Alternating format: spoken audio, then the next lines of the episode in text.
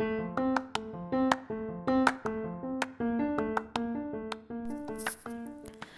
de nuevo, tiempo sin estar con ustedes. Mi nombre es Cintia Ramos y hoy les tengo una bomba de tema. La raza o cultura determina la forma de aprendizaje y de educarse. ¿Usted qué opina? Arranquemos con el tema.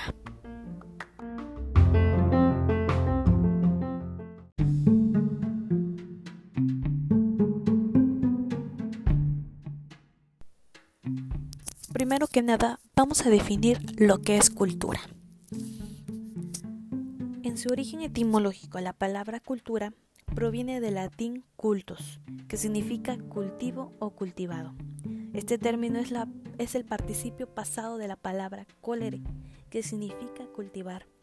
Es el conjunto de todas las formas, los modelos, los patrones, explícitos o implícitos, a través de las cuales una sociedad regula el comportamiento de las personas con la que conforman. Como tal incluye costumbres, prácticas, códigos, normas y reglas de manera de ser, vestimenta, religión, rituales, normas de comportamiento y sistemas de creencias. Desde otro punto de vista, se puede decir que la cultura es toda la información y habilidades que posee el ser humano. El concepto de cultura es fundamental para las disciplinas que se encargan del estudio de la sociedad, en especial la antropología y la sociología.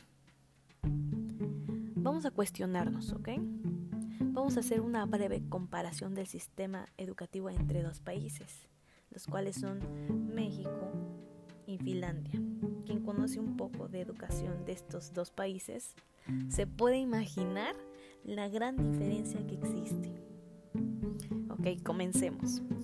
En los últimos cinco años, junto con Singapur, Finlandia, el rey mundial de la educación, según la prueba PISA, es la misma que México no puede pasar del lugar 55 de 70, que es muy por debajo de la OCDE. Con esto te estarás preguntando, ¿verdad?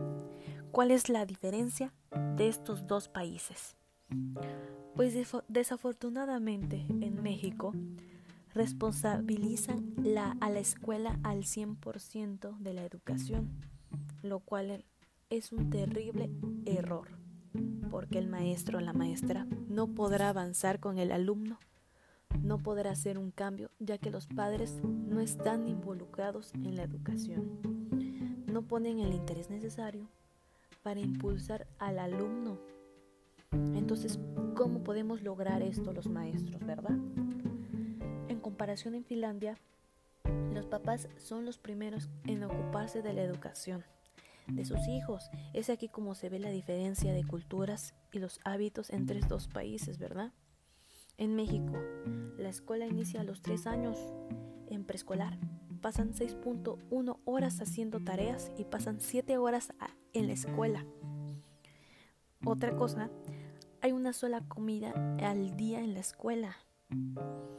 Otro punto sería un error muy grande es que forma, fomenta la cultura de la memorización, que es un grave, error.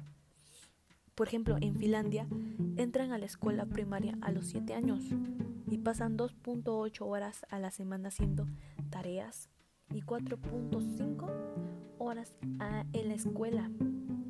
Reciben alimentos durante toda la jornada, que es parte de la educación alimentaria. En Finlandia fomentan la cultura investigación que ayuda a crear a un individuo activo. Ahora nos damos cuenta de que existe una enorme diferencia. Hace unos 30 años la educación de Finlandia era similar a la de México, por el cual Finlandia decidió alejarse del modelo educativo de prusiano, el cual enseña aún casi todo el mundo aún. Es un modelo que castiga la curiosidad, la investigación y la creatividad para premiar la memoria y la disciplina. Pues, pues, sí, el cual funcionaba hace unos más o menos unos 70 años, cuando los humanos eran utilizados para hacer tareas mecánicas, pero ahora lo hacen máquinas, ¿verdad? Es por ello que pues, Finlandia revolucionó un modelo para generar y fomentar la autorreflexión y la autoevaluación.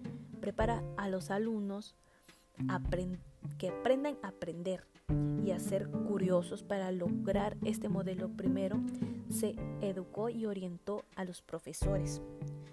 Una educación de tres años pagada por el gobierno que pues en comparación aquí en México pues no se haría porque no hay recursos para, para la educación suficientes, ¿verdad?